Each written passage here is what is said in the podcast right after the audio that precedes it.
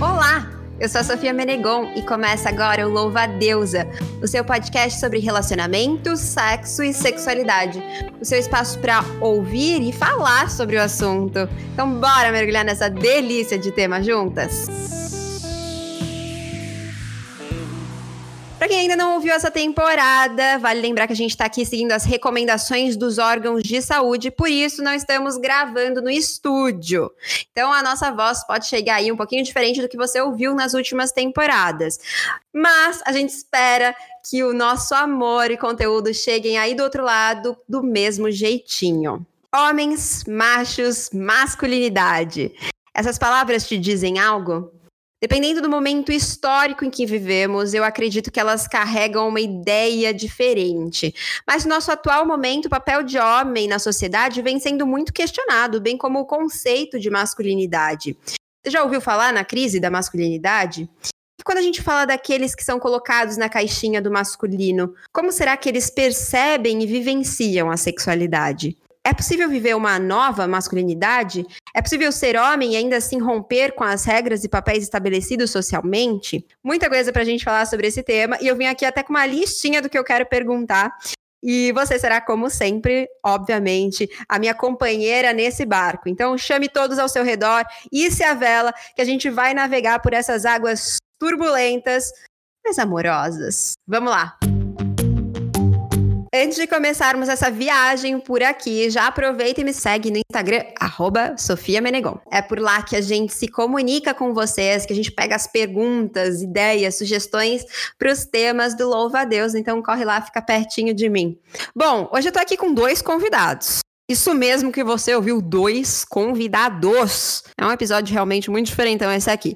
Eles são seres indagadores, estudiosos do masculino e desse ser homem Sejam muito bem-vindos, Jorge Mahaprabhu e Marcos Boaventura. Olá, deusas. Olá, boa noite. Muito que bom. A gente vai para nossa perguntinha tradicional de apresentação. Então, Mahaprabhu, quem é você num surubão? No surubão, eu sou o terapeuta corporal tântrico. Eu sou um homem de 41 anos, em processo de desconstrução a cada dia e ávido pela liberdade, pelo prazer que a vida nos proporciona, trazendo responsabilidade sempre. Maravilha! Seja bem-vindo mais uma vez. E você, Marcos, quem é você naquele surubão delicioso? então, num surubão delicioso, eu sou aquele cara que chega, que busca conforto, prazer, diversão e, enfim, interação com as pessoas, não só sexual, mas também de conversa e tentando deixar sempre todo mundo no bem-estar para que o prazer possa emergir da melhor maneira possível. Maravilha! Seja muito bem-vindo mais uma vez. E o Jorge Mahaprabhu falou é, sobre a terapia tântrica, né? Que ele é terapeuta tântrico. Se vocês quiserem complementar essa apresentação antes da gente dar continuidade, fiquem à vontade. Eu sou um terapeuta de práticas integrativas e eu tenho o Tantra como base do meu trabalho. Eu e minha companheira, a gente produz conteúdo no, no YouTube, através do canal do, do Tantra Amor. Então, hoje a gente trabalha com atendimentos individuais, com grupos, inclusive grupos para todos os casais, homens e homens, mulheres e mulheres, mulheres e homens. E nesse processo de trabalho com o masculino também, tendo sempre como o foco a construção da sexualidade saudável e positiva. Maravilha. E você, Marcos? Então, eu sou terapeuta também, eu tenho um enfoque na escuta das emoções. Ah, que massa. É, através dessa ferramenta que eu, que eu trabalho. Inclusive, eu acredito que a nossa cura está nas emoções que a gente não reprime. Por isso que eu defendo muito essa bandeira, principalmente lá no Instagram, onde eu sou o macho da relação, né? Um homem bem provocador. E eu também facilito o grupo entre homens, então já faço esse trabalho também. E, e é isso, é assim que eu desenvolvo essa masculinidade saudável. Maravilha! Então vamos que vamos. Bom, ainda hoje o mito da superioridade masculina se faz presente em diversos âmbitos da nossa vida, se não todos. Um mito que coloca o homem sobre as mulheres, que nos oprime, que nos distancia do nosso corpo e sexualidade. Um mito que acarreta consequências negativas não apenas para as pessoas com vulva, mas para todos. De um lado, a identidade masculina estereotipada de herói, forte, hétero, viril, que não expressa sentimentos, que deve ter um desempenho sexual ativo e disputar a dominação. Nós, na caixinha do feminino, temos a sexualidade reprimida, controlada, temos os nossos corpos colocados à disposição e a serviço dos homens, seja através de olhares, seja numa relação a dois, ou seja através de um comentário na roda do bar ou no programa esportivo. Vocês têm a sexualidade estimulada, um estímulo que muitas vezes se torna uma prisão também. Tudo isso vem gerando uma crise, permitindo o surgimento de uma nova onda de masculinidade. Eu vejo que vocês dois falam muito sobre a desconstrução dessa imagem, né, do homem imbatível, guerreiro e todas essas características desses estereótipos que eu trouxe na minha fala anterior.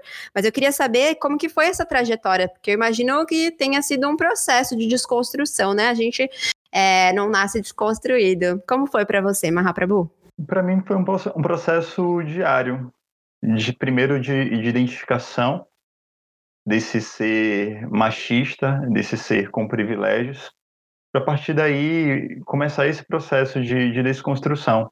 Então eu venho de uma, uma família machista, é, pai, mãe, irmãos. Eu não tive irmã. Eu fui, sempre fui cercado de muitos primos. Então a, a minha rotina de, de casa era de ver as mulheres fazendo todas as tarefas de casa, de cozinhando, enquanto os homens brincam, jogam bola, é, não participam das, das atividades de, de cuidado com a casa.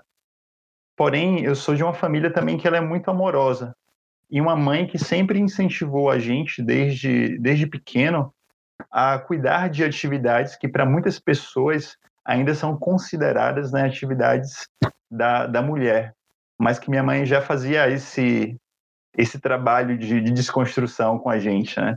Então, final de semana, ela, ela dividia as tarefas de casa para a gente, para os três homens. E esse foi o meu processo que, que iniciou lá no início da década de 80, né? Então, é, é uma jornada até hoje. E eu acho que o grande divisor de águas nesse processo de desconstrução foi a terapia e o meu trabalho na saúde mental, o contato com muitas mulheres. Então, quando eu comecei a trabalhar na saúde mental aqui no município de, de Salvador, é, a equipe era formada exclusivamente de mulheres e eu sempre fui o único homem da equipe. E isso acontece até hoje na saúde mental comigo. Então, eu sempre tive a oportunidade de escutar muito as minhas amigas, psicólogas, terapeuta ocupacional, enfermeira. Então, esse, esse ser cercado por mulheres fez com que eu tivesse uma, uma visão diferente da que muitos homens ainda sustentam até hoje. Eu acho que isso, essa chave ela virou de vez quando eu iniciei no processo terapêutico. Inclusive, é uma história bem interessante que eu gosto de compartilhar. É que quando eu decidi fazer terapia, né, eu, eu chamei essas minhas amigas que trabalhavam comigo no CAPS para discutir com elas né, qual seria a melhor abordagem, se seria melhor naquele momento eu fazer a terapia com um homem ou com uma mulher. Então eu, eu chamei elas para a gente tomar essa decisão juntas, vamos dizer assim, né, que elas eram a maioria. E acho que o entrar na terapia foi quando realmente eu comecei a, a me perceber nesse lugar de ainda de homem machista, ainda de privilégios que eu consideravam masculinos e que, é, para mim, naquele momento, não seria de direito das mulheres. E até hoje, esse processo de desconstrução ele é passo a passo. Então a gente não, não dorme machista e acorda desconstruído. Eu acredito que é um processo de tomada de consciência cada dia a gente vai se percebendo. Tem dia que eu digo que a gente ainda escorrega na casca da banana, a gente reproduz ainda um comportamento machista, mas acho que a diferença é nesse momento é conseguir perceber quando é que esse comportamento ele vem à tona, para que a partir daí a gente consiga fazer diferente. Esse sou eu. Maravilha. E aqui a gente está caminhando entre o feminino e o masculino, porque essas foram as bases sobre as quais a nossa sociedade também construída, né? Mas em breve a gente vai falar mais nesse podcast sobre a não binariedade. Eu tô ansiosa por isso. E acho que a gente até falou um pouquinho, né, a respeito das minhas questões com essa divisão, né, entre aquilo que tá, porque se por um lado a gente separa em duas caixinhas e negativa tudo aquilo que tá na caixinha do feminino, né? Por outro, a gente teria é, né, o feminino e o masculino dentro da gente. Então, não seríamos todos, na verdade, um mix de tudo. E aí, uh, quando eu penso masculino, me representa, né? E o feminino também. Então, é a minha questão com, esses, com essas caixinhas e com esses nomes. Até, aliás, acho que a live ainda tá salva lá no Tantra Amor Terapias. Tá, sim. A live foi, foi maravilhosa e foi muito importante essa discussão que a gente teve dentro da live, né? É essa percepção de que somos todos um, na verdade, né?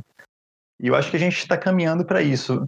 Passos lentos, mas estamos caminhando para isso. Maravilha. Então, ó, depois que você ouviu esse episódio, corre lá, arroba para assistir essa live que foi, ficou imperdível.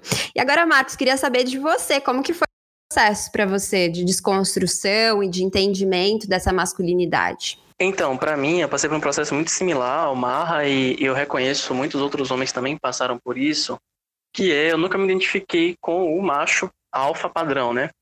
Eu nunca fui aquele cara que era de ir dar em cima de mulheres ou então aquele cara, enfim, mais para frente assim, né? Diria até um pouco mais agressivo nessa abordagem com o, com o feminino. Eu sempre fui mais retraído, eu sempre fui mais de, de conversar e também sempre tive em ambientes onde existiam muitas mulheres. Então, por exemplo, eu, ao contrário de Mar, eu tenho sete primas, né? Então, eu fui criado no, no, e todas mais velhas do que eu. Então, eu fui criado numa, num ambiente familiar que tinham sete primas e um primo, e esse primo mais novo. Então, acabava que eu seguia de referência para ele e minhas primas seguiam de referência para mim. Aí eu fui crescendo também, e eu, fazia, eu fiz um curso na faculdade, formado em letras, e letras é um curso majoritariamente feminino. Então, foi lá comecei a ter as minhas atitudes é, enquanto homens questionadas, né, por essas mulheres com quem eu estava em interação ali diariamente na faculdade. E aí, paralelo a isso, eu sempre fui um cara muito questionador sobre tudo. Então, sobre o meu papel no mundo, sobre as crenças sociais, de por que, que a gente faz o que a gente faz. E aí, invariavelmente, isso me levou a começar a falar de masculinidade, porque eu via que homem na nossa sociedade, ele é sinônimo de morte. Quando a gente não está matando, a gente está morrendo. E o início do meu trabalho começou para mostrar que homem não é só morte, né? Homem também é vida, alegria, amor, paz, festa. Então, enfim, acho que esse virou o meu grande propósito, é mostrar para o homem que existe vida além da violência, das drogas, do, enfim. E existe vida no lugar, né, da violência. Uhum. É, dá para substituir isso, né? Porque é, faz parte, né, daquela caixinha do masculino, essa a agressividade, né? Que acarreta exatamente isso, né? Como você colocou, quando não tá matando, e no caso, quem que ele tá matando muitas vezes são as mulheres, né? Através dessa. Muito impulsionado, acho que por essa característica que é esperada uh, do homem, né? Exatamente. Então, essa, essa, inclusive, a violência ela é uma das únicas maneiras socialmente aceitas para que o homem expresse o que ele está sentindo, né? Seja raiva, tristeza, frustração, a gente sempre espera que o homem vai responder de uma forma mais agressiva. Inclusive, a gente já naturalizou esse comportamento, né? Dizendo, ah, ele respondeu desse jeito que você sabe como é que é homem, né? O homem não sabe falar de outra forma. Então, é como se a sociedade só aceitasse que a gente se manifestasse através da violência. Exatamente, exatamente. Eu ouvi você um post seu falando sobre a cura do masculino ela ser diferente do feminino porque ela acontece de fora para dentro. Me explica um pouquinho dessa ideia? Claro. Então, o, quando eu digo o que acontece de fora para dentro, é porque a criação do homem é uma criação para o externo.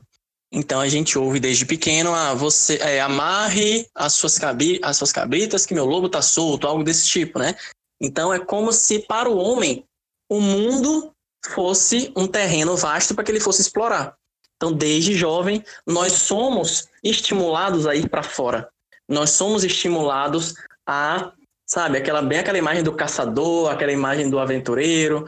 E aí quando eu digo que a nossa cura é de fora para dentro, porque a cura masculina, no meu entendimento, é a conexão com quem ele é de verdade, na sua essência, nas suas emoções. Ou seja, que ele comece a ouvir o coração e não o que foi dito para ele fazer. Então, é ele sair desse lugar de ter que ser o provedor, o explorador, o aventureiro, aquele que vai caçar, etc., e venha para um lugar interno de o que, que eu quero mesmo, o que, que meu coração quer. E aí que é diferente do feminino. O feminino que sempre foi estimulado a fica dentro de casa, fecha as pernas, é, você tem que cuidar de você para que o homem possa te cortejar. E aí a gente percebe o movimento de mulheres para fora. Eu quero tomar o mundo, eu também quero mostrar minha verdade, eu quero. Então, para mim, é esse lugar, por isso que eu disse que as curas elas são diferentes. Por outro lado, um grande benefício disso é que a gente se encontra no meio do caminho, né? Então, o homem voltando e a mulher indo, que a gente possa se encontrar no meio do caminho e um ir fortalecendo o processo do outro. Exato. E você falou uma expressão no início que eu nunca tinha citado na minha vida, mas eu recentemente que eu abri uma caixinha umas enquetes lá no Instagram, é, perguntando exatamente sobre esses conceitos, essa ideia, né? Partiu da ideia do é, homem trai, né? homem busca fora o que não encontra em casa. Né, partiu desse conceito que a gente ouve muito, é muito. É, eu ouvi isso desde pequena, eu acho que pelas minhas avós. Minha avó, nossa, tem um vídeo que eu gravei com as minhas duas avós, falando sobre a primeira vez delas, mas também a gente foi passeando por diversos assuntos e teve um momento que ela falou, né, quando ela sobre a traição que ela sofreu, né, e ela conta. É, Ai, o pessoal falava exatamente essa frase, né? Ah, o homem procura fora o que não encontra em casa. E aí ela fala chorando: Isso não é verdade, porque eu não fui só uma mulher para o meu marido, né? E ela traz todas as questões, que é super profundo, super tocante isso, né? E, mas essa é uma, um, dos, um dos conceitos, uma das expressões que a gente ouve muito. E aí eu abri caixinha e aí surgiu inclusive essa que você trouxe no início da sua fala, né? Todas essas expressões que fortalecem e mantêm viva toda essa esse estereótipo mesmo, né? Inclusive, Sofia, é, só contribuindo com, com essa discussão do de dentro para fora, do fora para dentro, foi até uma live que eu fiz com o Marcos, né, que eu usei o termo que o homem ele precisa passar por um processo de desempoderamento, né, que seria o, o desempoderamento masculino, justamente porque nós somos sempre ensinados e cobrados, na verdade, a estar num, a ocupar espaços de, de poder, né? Então, se você vai para a política, é, 90% das pessoas que ocupam esse espaço são, são homens, que é cargo de poder.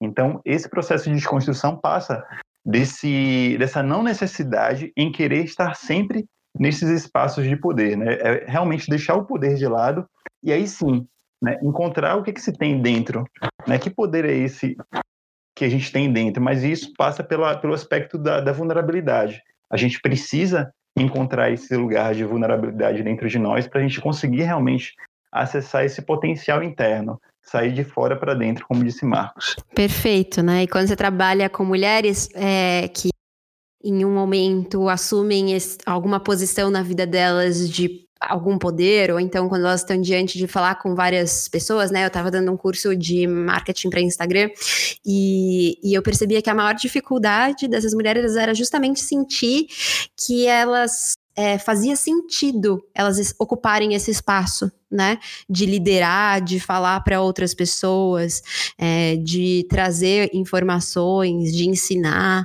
Né? Então, é, eu acho perfeito essa colocação desse, desse é, o contrário, né? Esse processo que acontece de forma contrária, né? Quando a gente fala de homens e mulheres, né? Mas eu acho que até pode se estender às pessoas com vulva, né? E pessoas com pênis, porque de uma certa maneira todos nós somos criados é, sob esses conceitos, né? A maioria, pelo menos, de nós. E agora trazendo essas questões para a sexualidade, né? Inclusive essa questão do poder e tudo mais, a gente, quando fala sobre a sexualidade, sexualidade e masculinidade, é, existe esse culto ao falo, né? A crença de que o poder está ligado ao pênis, né? Que também reforça muito o mito da supremacia masculina e limita também as expressões dessa sexualidade. O que vocês acham sobre isso?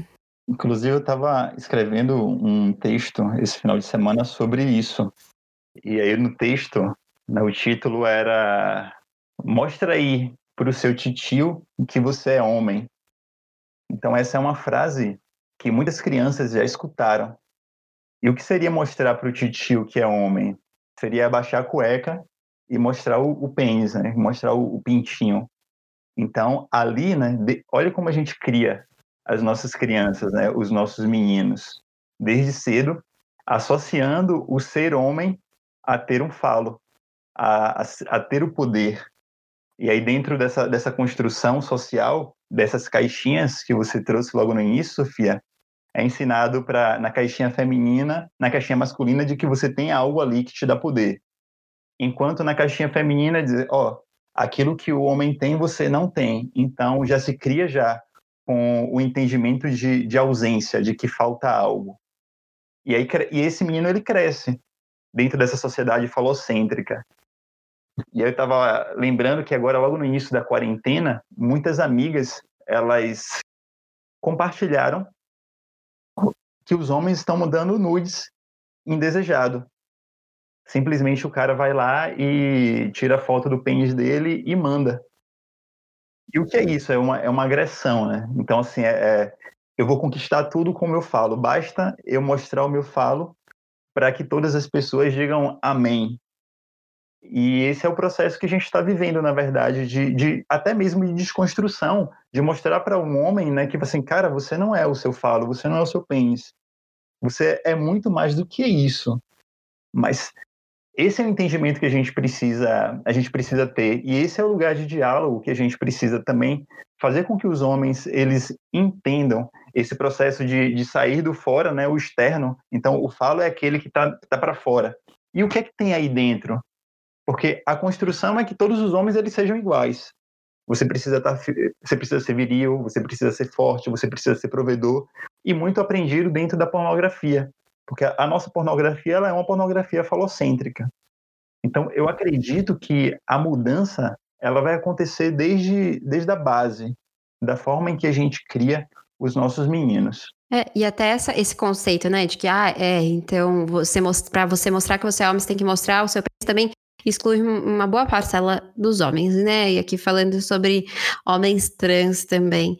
E como que foi para você, Marcos, também? É, porque eu, né, você trouxe essa questão, mas eu imagino que como a gente cresce, talvez, aprendendo sexo através, como o Mahaprabhu bem trouxe, da pornografia, é, ou mesmo de séries, novelas, enfim, que quando tem cenas de sexo também são super é, centradas no pênis, né? Então, é como se a única coisa que acontecesse é, dentro do sexo fosse justamente é, um pênis entrando e saindo de algum lugar, né?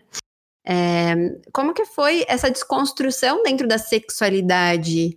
É, houve alguém que trouxe essa possibilidade? Foi através de uma busca pessoal, experimentações? Como que foi, Marcos?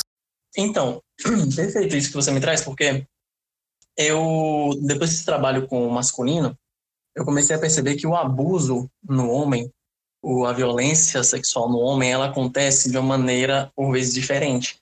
Por exemplo, nesse lugar que o Marra trouxe, do mostra aí seu pintinho pra gente e tal, isso é uma forma de abuso, sabe? Então, eu, eu me recordo, particularmente em sessões terapêuticas, de eu me lembrar dessas situações em que eu, criança, estava nu e a maneira como eu era tocado me remetia a abuso, entende? Aquela forma de você não ter o seu corpo respeitado você ter o seu corpo violado. E como se, como se aquilo fosse mesmo um troféu, entende? Ó, você tem um pinto, você tem um troféu. E aí, mais pra frente, então primeiro tem esse abuso lá, quando você tem seus, sei lá, um, dois anos de idade, e mais pra frente, quando você tem nove, dez, seu pai, seu tio, seu irmão, seu primo, quer que seja, pega uma revista ou pega um filme e coloca na sua cara uma cena de, de sexo explícito e agressivo, como é o filme pornográfico. Então aí vem o segundo abuso, nessa criança, né? E aí muitos homens negligenciam isso, tratam como se fosse algo natural, até mesmo com orgulho, sendo que isso tem um impacto imenso na nossa, no nosso inconsciente, isso tem um impacto imenso na maneira como a gente se relaciona sexualmente. Aí chega na sua pergunta. Eu, enfim, como diversos caras, fui criado é, sexualmente pela pornografia E eu até percebia, porque no meu primeiro relacionamento eu sentia algumas coceiras, por exemplo, na perna, né? Na parte exterior da perna, eu não permitia que minha namorada tocasse, porque, ai, me dá uma coceira. Não, aí não, aí não pode, porque eu, eu depois que eu percebi que esse aí não pode, é porque eu tinha um bloqueio de ser tocado naquele lugar, sabe? Porque uhum. só pode tocar no pênis e ponto, nada de bunda, nada disso. E aí, à medida que eu fui fazendo trabalhos, inclusive eu conheci o Tantra também através do Marra no ano passado, à medida que eu fui fazendo esse trabalho de toque com o corpo, que eu fui também mergulhando no autoconhecimento na terapia, essas coceiras, é, entre aspas, misteriosamente sumiram. Na verdade, o que sumiram foram meus bloqueios, né? Foi entender que é possível que eu explore todo o meu corpo e tenha um potencial de prazer em todo o meu corpo. E aí, sobre essa questão do eu, eu, eu, gosto de falar do paulcentrismo, porque falocentrismo remete muito à psicanálise e tal, e é um debate muito, sabe, é uma coisa que foge da minha alçada, e aí eu uhum. acho que paulcentrismo ou penicentrismo fica mais fácil de entender, né? Esse sexo uhum. voltado ao órgão masculino, ele faz com que muitos homens acreditem realmente que são aquilo. Então, se eu brocho, não tem sexo. Já que eu sou, eu me resumo a esse pênis, né? Então, inclusive, vem as desculpas para usar camisinha, né? é, eu, eu, falo isso também nas, nas entrevistas, nas lives, que qualquer desculpa que seja para o cara não usar camisinha é uma mentira, qualquer uma. Que a única razão que faz o homem não querer usar camisinha é o medo de perder a ereção. São aqueles uhum. microsegundos que ele levanta da cama e vai buscar o preservativo que, se o pinto descer, acabou o sexo para ele, né? Então, para mim, acontece, acontece através de alguns desafios, por exemplo.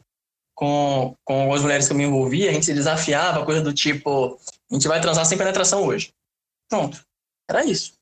E aí, uhum. vamos lá. Vamos lá, vamos ver como é que acontece, vamos usar a nossa criatividade, vamos ver como é que eu lido com isso. E aí, foi muito enriquecedor porque eu perdi aquela obrigatoriedade da ereção, que é uma coisa que toca na cabeça de muitos caras, né? Por exemplo, ai, eu tô muito nervoso, então é melhor a gente nem continuar, porque eu sei que eu não vou dar conta. Mas quem, quem foi que pediu um pênis ereto? Entende? Então, foi através desse desafio aí. Então, o primeiro que eu me recordo foi esse, esse desafio do a gente vai transar sem penetração, e o segundo foi é, só vai ter penetração depois que eu gozar. E eu achei aquilo incrível, porque, bom, então tá, então é como se fosse um empenho, sabe? Mas depois você vê que é só uma brincadeira, na verdade. Mas eu achei bacana esse jogo, porque eu falei, pô, que massa então, beleza, vamos lá ver aí o que, a gente pode fazer.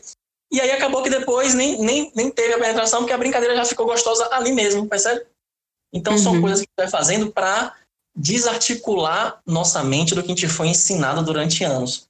E, lógico, a gente vai trazer a penetração como mais uma ferramenta, não como a principal. Maravilha. E aí você trouxe uma questão sobre uh, um pouco da ansiedade de desempenho, né? A questão da, do desempenhar, né? Que, como que é essa questão? Quais são as, os sentimentos, as pressões que envolvem essa questão do desempenho, Marra? Sofia, eu vou só voltar um pouquinho nesse aspecto que Marcos falou, já respondendo sua pergunta, né, mas falando em relação a, a, aos abusos e como muitos homens eles não conseguem perceber as situações de abusos que eles vivenciaram. E para mim é uma, uma reflexão bem, bem nova, coisa de, do ano passado para cá, né? Todas, todas as vezes que perguntavam como é que foi minha, minha primeira experiência sexual, minha primeira relação sexual, eu sempre contava uma relação que eu tive com, com 17 anos, com uma mulher é, mais velha, que foi minha primeira relação sexual com penetração. Porém, existe uma, uma memória é, bem, bem clara, assim, de quando eu tinha 13 anos de idade, que eu lembro que estava perto do meu aniversário, e aí um tio meu, ele ficou incentivando a, a mulher que trabalhava lá em casa a me dar um presente de aniversário. E aí eu lembro que no dia do meu aniversário ela me chamou para o quarto dela e aí ela fez um, um, sexo oral em mim. E eu, eu, eu tava muito assustado, né? Eu tava, eu, eu tremia, eu tava com muito medo. Mas ainda assim, aquela construção de que eu sou homem e eu tenho que ir, já com 13 anos de idade. E que só depois de muito tempo, né, já alguns anos atrás, eu percebi que eu estava em uma situação abusiva, porque eu era uma, uma criança de 13 anos com uma, uma mulher com mais de 20 anos. E isso acontece muito com os homens, tanto com pessoas que trabalham na, na casa ou com professores, e que isso é algo que não é não é falado, não é não é comentado. E aí você traz essa, essa questão mesmo da, dessa construção da, da sexualidade masculina, desse, dessa caixa do, do masculino, onde a gente aprende, onde muito de, de nós homens, eles aprenderam com a pornografia. Então, assim como o Marcos, eu, eu fui um homem que eu não gostava muito de pornografia. Porém, eu sempre, eu sempre admirei, eu sempre fiquei muito fixado no corpo feminino. Então, a, até a nossa construção da masturbação, eu digo que enquanto a, a masturbação para a mulher é um processo de libertação, para o homem é um processo de aprisionamento. Porque os homens eles começam a se masturbar ali muito cedo, na faixa dos 12, dos 13, dos 14 anos, e geralmente associado com o consumo da pornografia. Tanto que eu lembro, eu trago essa reflexão em alguns workshops, alguns grupos é, de homens, do quando foi que o homem ele conseguiu ir para a masturbação sem necessariamente consumir a pornografia ou sem pensar em uma situação com uma mulher ou com outro homem, né? É, e eles sempre trazem que, que isso nunca aconteceu na vida. Então, a desconexão do homem com o seu próprio corpo, com, com o seu pênis, ela é tão grande que o homem ele não consegue ficar nesse processo de, de auto-amor, de autocuidado, de autotoque, se tocando, simplesmente pensando em si, acessando o seu prazer próprio. Então, esse é o processo, essa é, é a indagação que a gente traz para os homens. Né? Onde é que está o seu verdadeiro prazer? O seu, o seu prazer está tá associado necessariamente ao corpo de uma outra pessoa, né? seja de uma mulher ou de, de um outro homem? É, é, nossa, eu tô aqui ainda um pouco impactada com o seu relato. É, eu acho que foi o mais perto que talvez eu tenha conseguido chegar das dores do ser homem, né? Do crescer é, dentro dessa construção do que é ser homem. E me tocou profundamente, porque eu entendi o quão parecido é realmente de todos os abusos que nós sofremos, né?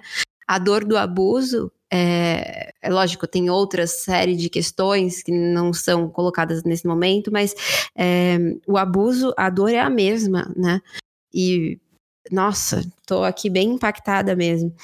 E quando você falou sobre pensando em si, né, que o homem não consegue se masturbar pensando em si, eu comecei a, a fazer uma busca, né, porque quando eu fiz o curso, eu fiz o curso de massagem tântrica também com a Mahaprabhu e com a Sata Flor, e, e foi aí que eu me dei conta de que o meu processo de é, da minha sexualidade foi muito parecido com o processo que geralmente é, é masculino, né? Que é não por ter sido incentivada, mas porque uma parte de mim negava o ser mulher. Então, como que eu me aproximo mais do ser homem, né? Que afinal era o que meu pai queria que eu fosse, né? E eu já falei, eu falei isso inclusive na live que nós fizemos juntos, né? Então eu percebi durante uma boa parte da minha vida, eu também não conseguia me masturbar pensando em mim. Era também muito parecido, era esse mesmo processo de pornografia e um, muito ou pensando, né, fantasiando alguma situação, muito num lugar também bastante é, estereotipado, esse lugar que a gente comum assim dos, dos filmes pornográficos e que são também abusivos muitas vezes, né? E muitas vezes não, geralmente são, né? E, e aí, muito mais recentemente, eu comecei a me perceber é, tendo a possibilidade de me masturbar e sentindo prazer só comigo e com aquele momento que eu estava vivendo. Mas eu também eh, me reconheço muito nessa fala, né? E conversando com as minhas seguidoras, eu percebo que muitas das seguidoras que também por conta de todas as opressões né, que a mulher sofre, por conta é, da impossibilidade de chegar em certos lugares, por conta do medo, inclusive, dos abusos, né, da violência, é, enfim, uma série de questões acabam negando o ser mulher, né? É, tem uma história muito parecida, assim, de com a masturbação, né? Eu recebi alguns relatos, assim, é, quando eu toquei nesse assunto. Enfim, fiquei aqui refletindo sobre isso e até fui longe. Mas eu queria voltar um pouco. O, o Marcos ele falou sobre o fazer sexo sem ereção. E quando você falou isso, eu imagino que muita gente que vai ouvir esse podcast vai se perguntar, mas como é que faz sexo sem ereção? Primeiro de tudo é a gente perceber que existe sexo entre pessoas que têm vulva, né? Então a primeira sim, coisa. Sim, sim. é isso, a gente não pode esquecer disso. O segundo é que, como eu falei, o, o, o pênis, nesse momento, quando a gente tira ele do protagonismo, a gente entende que ele é uma possibilidade. É uma possibilidade. Então, trazendo novamente essa, essa questão de pessoas que têm vulva transando, elas podem escolher usar algum objeto que tenha um, uma, um formato fálico ou não, entende? E aí, por, e aí por que, que o, o, no homem isso é tido como prioritário? Porque, como o Marra falou, é, a gente é conectado com o prazer através dali. Nós, homens, aí eu digo por mim, a gente não, não é ensinado que você, por exemplo, pode sentir prazer com um toque nas costas ou com um toque no pescoço. A gente vai descobrindo isso aos poucos. Né? Então, por exemplo, na minha primeira massagem tântrica, eu senti muito mais tesão quando eu tive um toque suave pelas costas. Mas muito mais tesão. E aí é um tesão diferente daquele tesão que eu, que eu sentia com a manipulação peniana. Porque é como se fosse um tesão que toca o maior órgão do, minha, do meu corpo, que é a pele, né? Então é claro que eu vou ter uma área maior de prazer. E aí, quando eu trago essa questão do eu não precisa ter ereção, não tô aqui condenando o pinto, não tô falando disso, mas tô falando que, é que a gente tire esse foco e saia desse nervosismo da, do desempenho, da performance, do eu preciso, tá duro o tempo todo, porque isso adoece o cara. E aí, você deve ter acompanhado também essa polêmica que envolveu lá o, o rapaz milionário, que, enfim, que vive à base uhum. de drogas, sexo, etc que ele fala com orgulho que ele teve um infarto aos 25 anos, né? Porque ele misturou é, álcool com remédio de para ter ereção. E quantos caras de 20 a 30 anos usam remédio de ereção, sabe? Eu acho isso escandaloso. Você ser um homem que você vai no encontro, você precisa estar tá de pinto duro, porque é a maneira que você encontra para dizer para a mulher, tá vendo aqui? Eu sou foda, eu sou viril. Então, essa proposta do, do, do sexo sem ereção não é uma condenação da penetração, mas é uma possibilidade, por que não? Né? Então, é, são, são só coisas a se refletir, para que a gente tire o pênis do centro e a gente entenda que a vida continua normalmente. Sim, eu, até, eu acho que eu, eu formulei mal a minha pergunta, né? Não era é, o sexo sem a ereção, mas prazer sem a ereção, né? Porque acho que muitas vezes a gente uhum. fica. É, mas acabou que você desenvolveu e chegou nesse ponto, né? A gente concentra muito a ideia do prazer ao, ao, aos genitais, né? E o prazer, ele pode estar realmente, como você colocou, em várias outras partes do nosso corpo também, né? E, e enfim. É, mas você colocou também sobre um, os remédios para ereção. E aí eu lembro quando eu tinha, acho que eu tinha acabado de entrar na faculdade, acho que eu devia ter meus 19 anos, 18, 19 anos, eu namorava um cara que ele vivia falando sobre isso, assim, sobre como ele achava super legal tomar também esse remédio, assim, era algo muito, um papo muito frequente entre ele e os colegas dele daquela época, eu não me atentava muito para essas questões, enfim, não era algo que me preocupava, eu achava comum, eu ainda também estava imersa em todas as construções que a gente é, que todos nós, né, nascemos e muitas vezes fomos criados também e ainda não tinha despertado para outras possibilidades. Então achava que aquilo era normal também. Mas é de fato bastante assustador, assim, né? Alarmante. E aí vale a gente refletir também como é que a gente fala quando o homem ele vai para uma relação sexual e, e ele não tem a ereção. Então a gente sempre utiliza termos como falhou, broxou, e quanto isso também pode ser opressor nesse processo de, de desconstrução. Se a gente está dizendo que, ó, cara, tá tudo bem, tá, tá tranquilo se não tiver uma ereção, isso não é, não é o fim do mundo, não é o problema. Mas se a gente ainda reproduz essas nomenclaturas de, porra, o cara foi para relação sexual e o cara falhou e o cara broxou, isso dificulta ainda mais esse esse processo. E a gente tem passado por um momento agora com essa com a pandemia, com o isolamento social, eu tenho recebido muitos muitos directs de, de homens que têm um discurso bem semelhante, do tipo é, nunca aconteceu isso comigo, com a minha a minha parceira ou com o meu parceiro, e aconteceu a primeira vez e agora eu tô tendo isso direto. Vocês não têm noção, muitos homens estão me procurando, né, compartilhando realmente essa situação. E aí a gente tem uma dimensão o quanto isso, o quanto essa cobrança ela é adoecedora, porque aconteceu uma vez e o cara acredita realmente que isso vai acontecer sempre. E a saúde mental do cara fica destruída simplesmente, simplesmente aí eu coloco na entre entre aspas, pelo fato dele não estar tá conseguindo ter ereção. E às vezes ele conseguir para masturbação, ter ereção na masturbação, chegar a uma ejaculação, mas quando ele vai para a relação sexual, ele, ele não consegue. E aí a gente tem, a gente tem até um, um vídeo no canal que a gente traz esse, esse termo aí que, que, o Marcos usou, né? A relação sexual, relação sem penetração. É possível, é. E aí quando a gente tira essa cobrança do, do cara, tudo flui de uma forma muito melhor. Inclusive, é uma, tem um, um, um dado de uma pesquisa de que mulheres que se relacionam com mulheres, elas chegam muito mais ao orgasmo, né? De mulheres é, com vulva que se relacionam com, com pênis. E aí a minha... O que, eu, o que eu acredito é justamente pelo fato da ausência de um pênis ali a ser penetrado. Porque a nossa relação sexual, ela é, ela é voltada na penetração. Inclusive, era um termo que a gente utilizava muito, principalmente os homens. É, eu não sei, não sei vocês, mas talvez o Marco se identifique. Né? Quando estava ali na adolescência, né, 15, 16 anos, quando a gente estava namorando, a gente dizia assim, ó, rolou tudo menos sexo. Então, o que a gente queria dizer, gente, ó, passei duas horas namorando, teve tudo, tudo, só não teve sexo.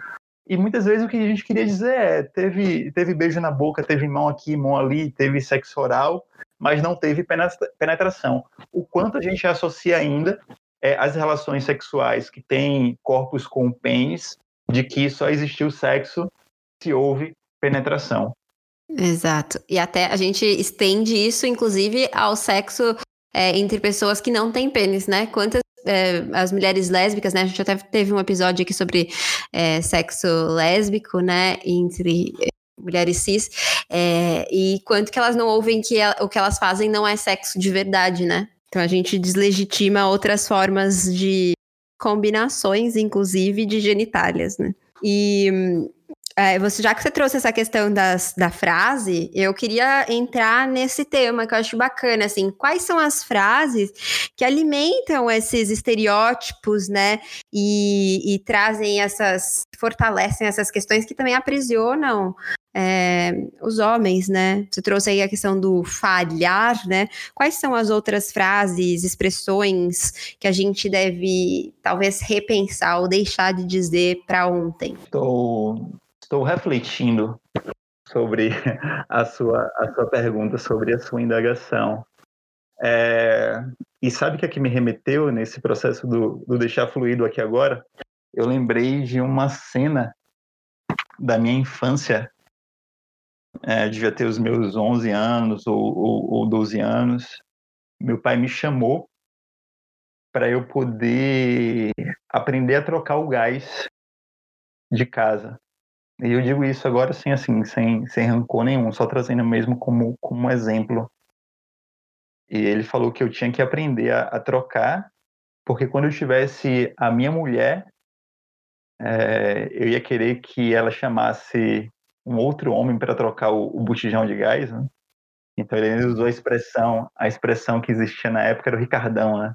Você vai querer que ele chame, ela chame o vizinho ou ela chame o Ricardão, então você tem que aprender. E, e a gente percebe assim a, a violência que a, que a gente sofre também desde desde muito novo. A gente a gente é desconectado de um lugar que ele é genuíno, dentro de nós meninos. É como se fosse assim, fábrica em série, sabe? É, aqui uma série de homens aí para a sociedade, desconectado do, do sentir, sempre disponível a, ao sexo, ao ser pegador. Então eu escutava muito a frase, né? E aí, vai, vai dispensar? É, então, como se eu fosse sempre empurrado, estivesse sempre disponível para fazer sexo. E eu vejo muitas pessoas reclamando do, dos homens na relação sexual. Claro, o cara, ele não está com vontade, ele está ali simplesmente para cumprir um papel que ele acredita que é o papel dele. Mas ele muitas vezes ele não tá afim de fazer sexo, ele não tá afim de ir pra cama. Mas ele não tem consciência disso. Então são esses estímulos que eu acho que essas, essas frases que a gente precisa é, repensar. O que é que a gente diz para os nossos, nossos meninos? Eu estou batendo muito nessa tecla agora, de que a gente quer criar realmente uma nova sociedade com homens muito mais conectados com, com o sentir, muito mais conectado com, com esse eu que existe dentro deles, né? Então a gente precisa repensar quais são as frases que a gente diz para esse menino é, como o Marcos trouxe, essa, esse estar disponível para mostrar o, o, o pênis para quem quer que seja. Então, o que é que a gente fala para o nosso menino quando chega alguém? É, como é que ele, a gente quer que esse homem ele prove realmente por que ele precisa provar que ele é homem? Aí eu peço auxílio a Marcos para para trazer outras, outras frases. Perfeito. E para você, Marcos, então, quais são as frases, expressões que a gente deve talvez repensar ou deixar de dizer para ontem? É, então, para mim, na verdade, é muito mais fácil pensar nas expressões que a gente deve incluir, nas expressões que a gente Boa. deve começar a falar, que é, por exemplo, como você se sente.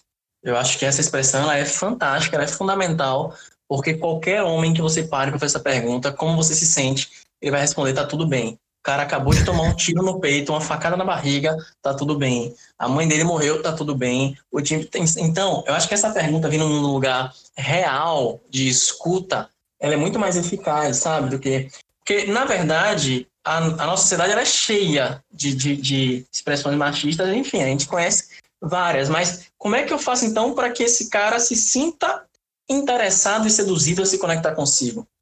E aí eu particularmente tenho algumas expressões, algumas perguntas que são coisas do tipo: o que, te dá mais tesão no relacionamento fora do sexo? Ou então, quando é que você se sente amado na relação? Ou então a própria, essa própria, né? Como é que você está se sentindo hoje? E aí esse lugar do sentir não é um lugar do eu acho que, é o lugar de nossa, hoje eu estou sentindo tristeza, cansaço, frustração, alegria, sabe? Você se conecta mesmo tanto com as sensações corporais quanto com os sentimentos. E eu acho que, é, eu acho que é sempre bom a gente estimular o homem a se perguntar o porquê das coisas, né? Então, nessa polêmica que, que teve aí envolvendo esse rapaz, eu recebi vários directs também, porque ah, eu tenho amigos que seguem ele, o que é que eu faço e tal.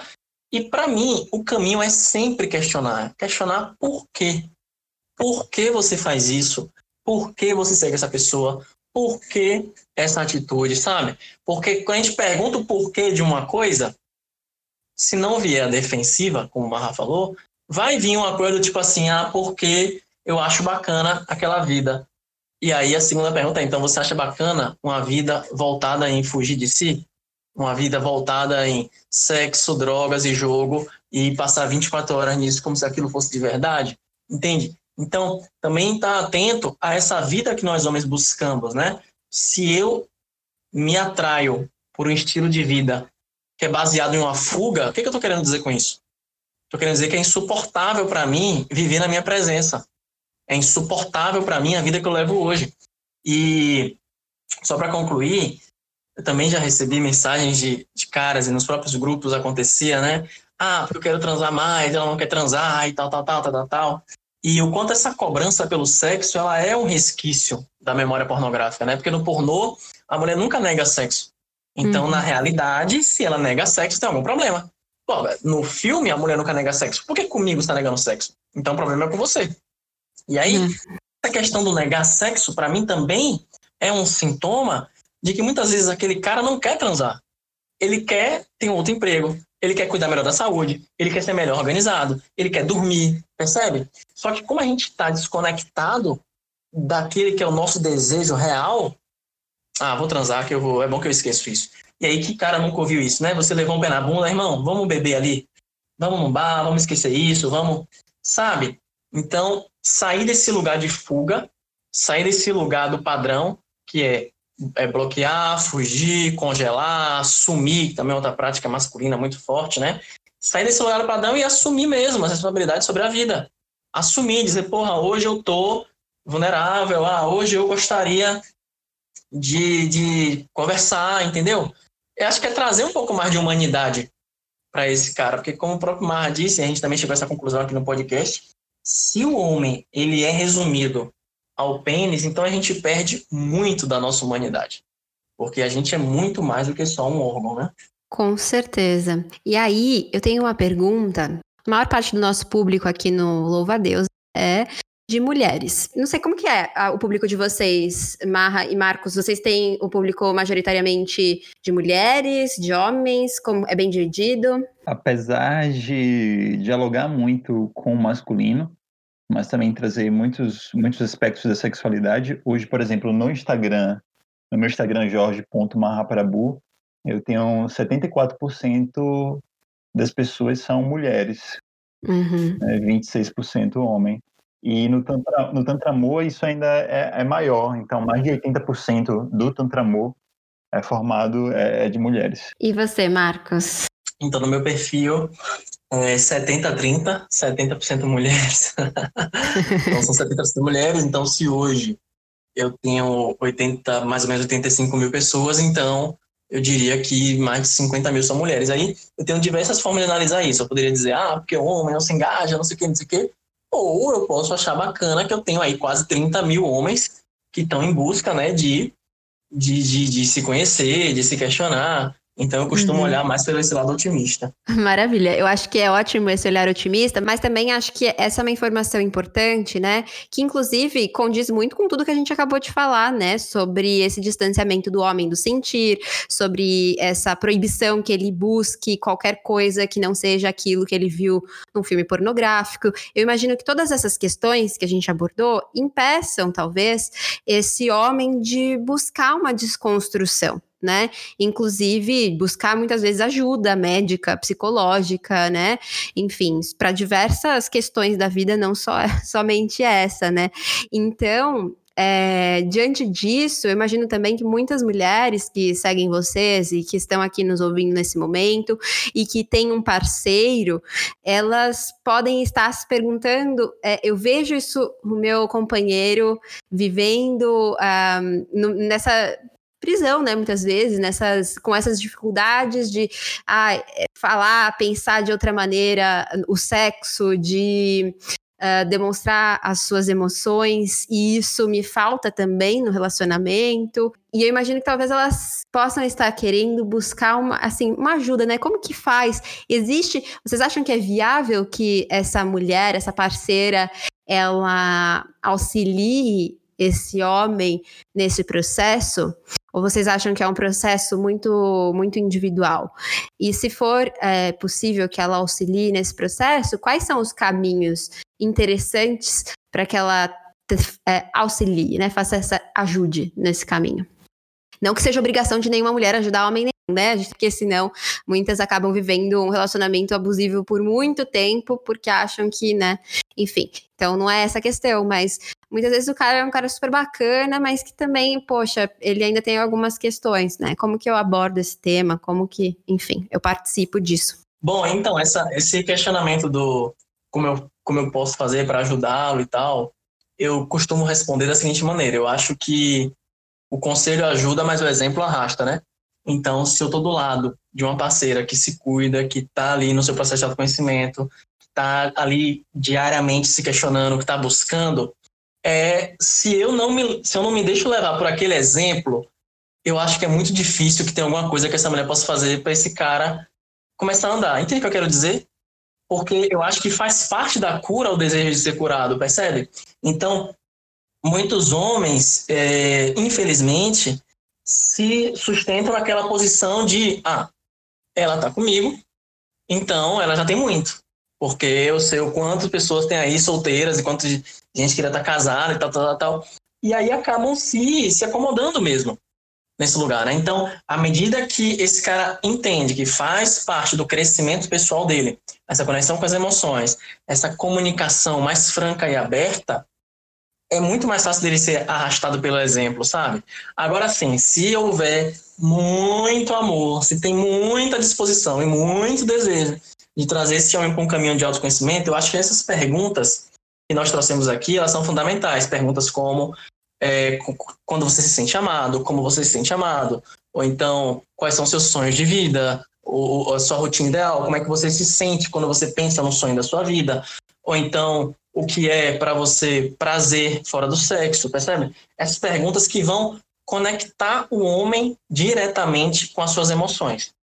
E aí, se nada disso der certo, aí o universo está mandando uma mensagem que a gente não deve mais ignorar.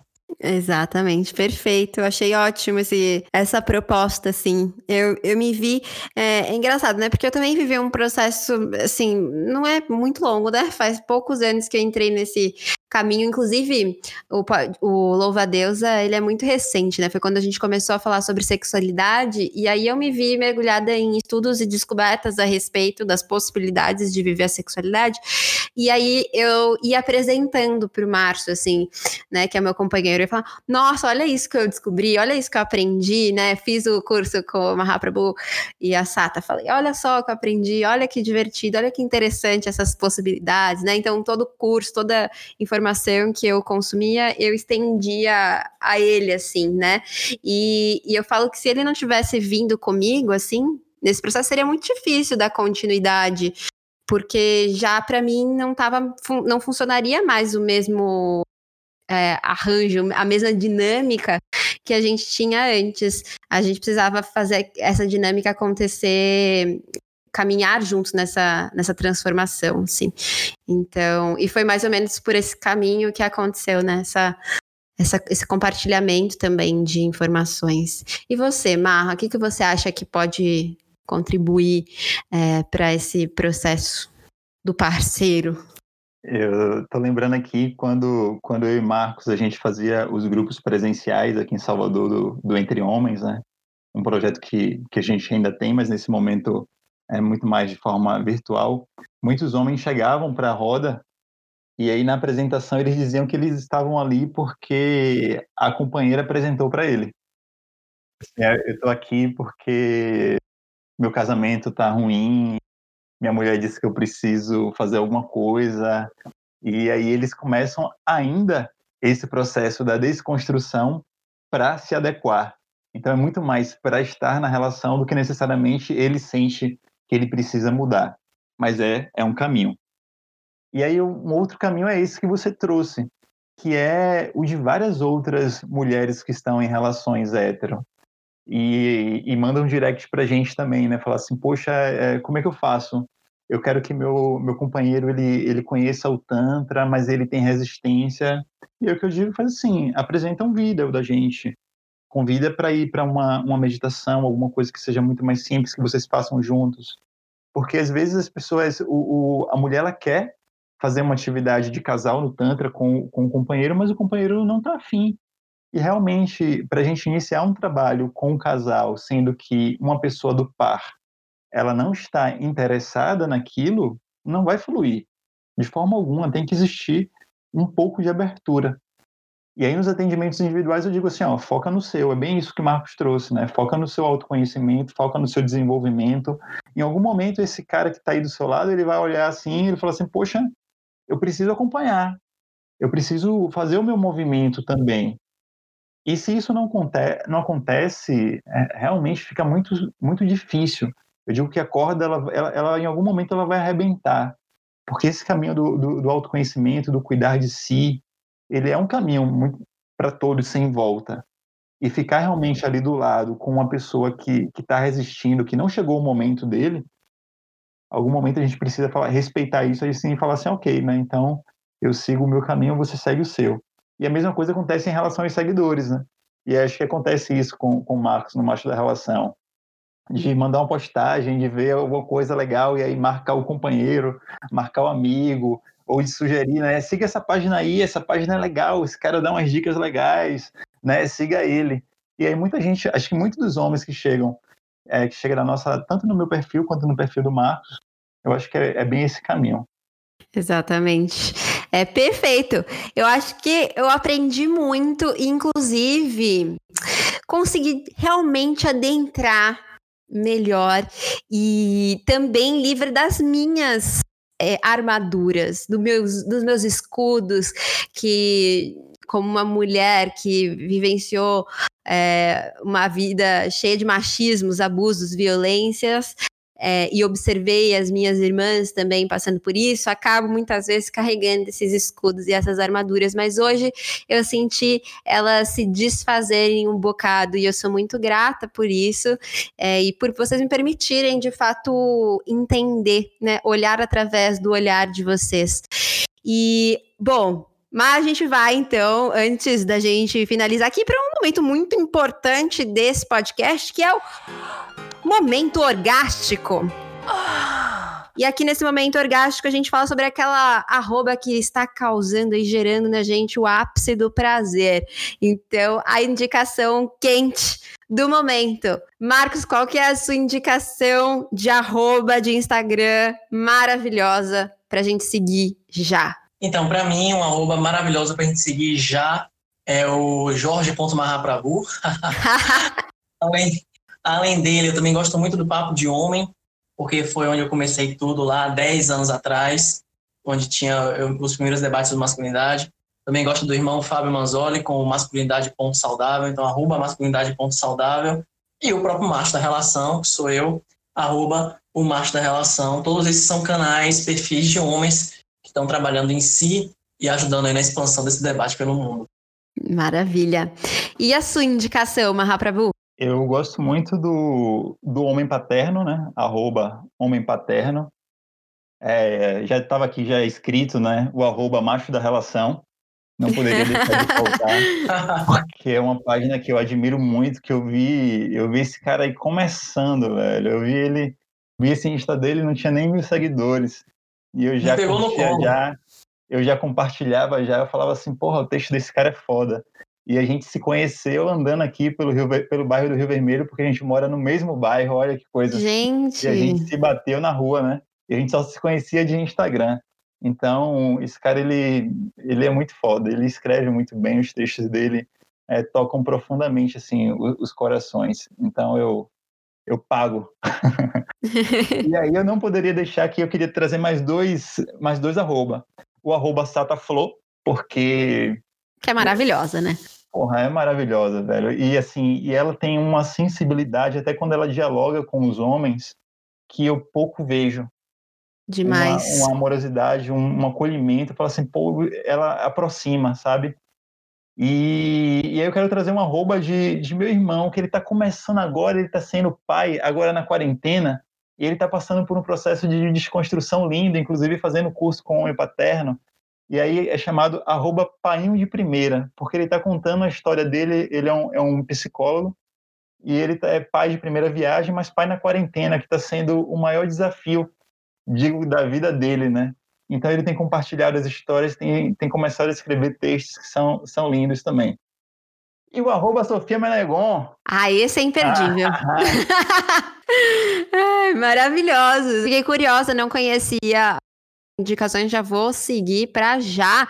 E eu queria muito agradecê-los por terem topado participar desse papo, que foi realmente engrandecedor para mim. Foi algo que me permitiu acho que dá uns passinhos a mais no meu processo evolutivo, inclusive. Então, sou muito grata. E agora eu abro espaço aí, vocês já passaram as arrobas um do outro, mas abro espaço para vocês é, divulgarem o trabalho de vocês. Enfim, muito obrigada. Então, eu divulgo o nosso canal no YouTube, que é o Tantra Amor. E aí, quando forem digitar, né, é uma palavra só.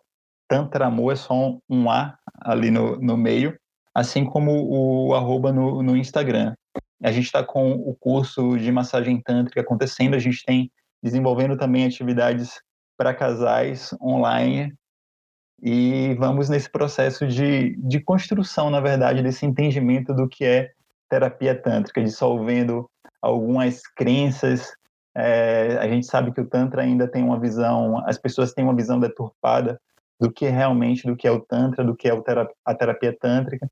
Então, no canal a gente se propõe a falar sobre sexualidade, sobre autoconhecimento, sobre o tantra, sobre relacionamentos. Eu acho que as pessoas que se derem a oportunidade de conhecer um pouco o canal vão vão amar o que tem lá.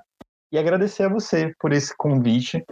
Eu eu acredito muito, isso foi eu falei com você quando a gente estava estreitando os laços para fazer a, a, live, né? Que eu acredito muito no, no círculo de mulheres, eu acredito muito no círculo de homens, eu acredito que esses dois trabalhos eles são imprescindíveis, mas que em algum momento a gente precisa se encontrar. E é isso que a gente proporcionou hoje aqui, esse espaço de, de escuta afetiva, acolhedora entre, entre pessoas. E eu sou muito grato por, por esse encontro e essa oportunidade de falar aqui com vocês, com essas deusas, com o Marcos, meu parceiro. Fiquei super feliz quando eu vi o nomezinho dele ali também. Eu falei assim, cara, o pessoal já gosta da gente junto, né? E um beijo para você também, Sofia. Ah, muito grata. É sempre uma honra conversar contigo, que já tem uma voz numa. O Márcio estava falando, né? Porque eu ouvindo seus áudios assim, ou às vezes vídeo, o Márcio, meu companheiro, falou: Nossa, ele fala num tom e numa cadência tão gostosa que a gente fica querendo ouvir por toda uma, uma vida, assim. Então, é muito grata por todas as informações, por toda a troca, por todo o aprendizado aí que você proporciona é, para mim, para tanta gente sempre. É uma honra mesmo, de verdade. E Marcos, também mais uma vez, muito obrigada por ter participado. Também é uma honra te conhecer agora um pouco mais, né? Porque eu já seguia, já era fã, já estava acompanhando ali no Instagram, mas a gente ainda não tinha tido essa oportunidade de conversar, então foi muito, muito bacana e eu sou muito grata também. Sofia, muito obrigado pela participação, pela, pelo chamado, na verdade, né? e, e minha participação. E, enfim, para mim é uma honra poder estar nesses espaços, porque sempre saem debates interessantes. Nesse momento, eu percebi que uma grande, uma grande dificuldade masculina é a comunicação, principalmente a comunicação nos relacionamentos. Então, tem um curso chamado Comunicação Franca nos Relacionamentos, que ele vai acontecer nos dias 17 e 19 de, de julho agora. E lá na página, o Master Relação, né? Eu tenho textos quase diários, eu faço, eu mando áudios também, reflexões no Telegram, quase diariamente. Então, eu estou aí nesse empenho para que a gente possa viver em uma sociedade livre de violência, livre de exploração, e pessoas como você fazem com que nosso trabalho seja ainda mais difundido. Então, gratidão. Jorge, que mora no meu coração, ele sabe. É, também agradeço por estar aqui dividindo com ele. Só de estar nessa energia, eu já me sinto bem, já me sinto mais tranquilo. E, novamente, agradeço o convite uma honra para mim ter conversado com você e com todo mundo que está nos ouvindo. É isso, gratidão então também a você que nos ouviu até aqui. Muitas trocas saudáveis com quem quer que queira partilhar essa vida, desde que seja com amor e respeito sempre. Viva o meu, o seu, o nosso prazer e até a próxima!